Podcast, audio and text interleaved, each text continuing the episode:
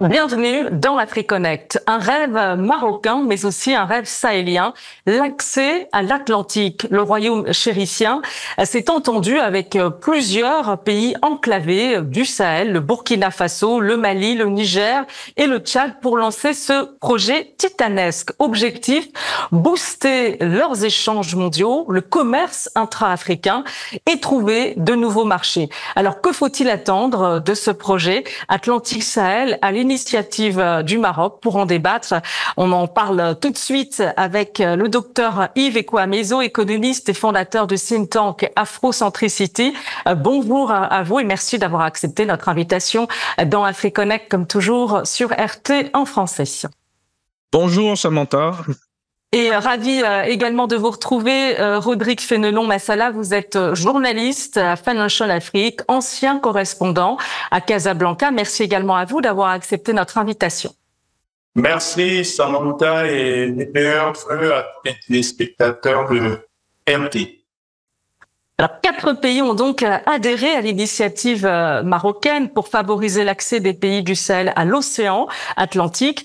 Ces pays sont le Burkina Faso, le Mali, le Niger et le Tchad. On va écouter d'ailleurs cette intervention du ministre des Affaires étrangères malien Abdoulaye Dia.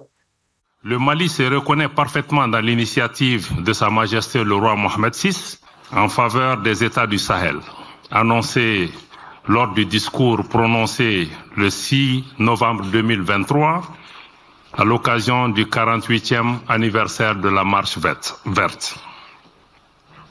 Le choix de cette célébration, dont l'enjeu revêt une importance particulière pour le Royaume du Maroc, pour lancer une telle initiative en faveur des États du Sahel, marque l'attention que mon pays, le Mali, mon frère cher Nasser Bourita accorde au développement des États du Sahel à travers leur désenclavement. Offrir de l'eau, c'est offrir la vie. Le Maroc a choisi d'offrir la mer à des États enclavés. Pour un État comme le Mali, vaste de plus de 1 million de carrés et entouré par sept voisins, cette offre représente une opportunité sur bien d'aspects. Alors, offrir de l'eau, c'est choisir d'offrir la vie. Le Maroc a choisi d'offrir la mer. Belle formule du chef de la diplomatie malien. Ce n'est pas le premier projet du genre. On peut citer la Grande Muraille Verte qui devait relier Dakar à Djibouti. Que pensez-vous de cette initiative marocaine, Rodrigue Fenelon Massala?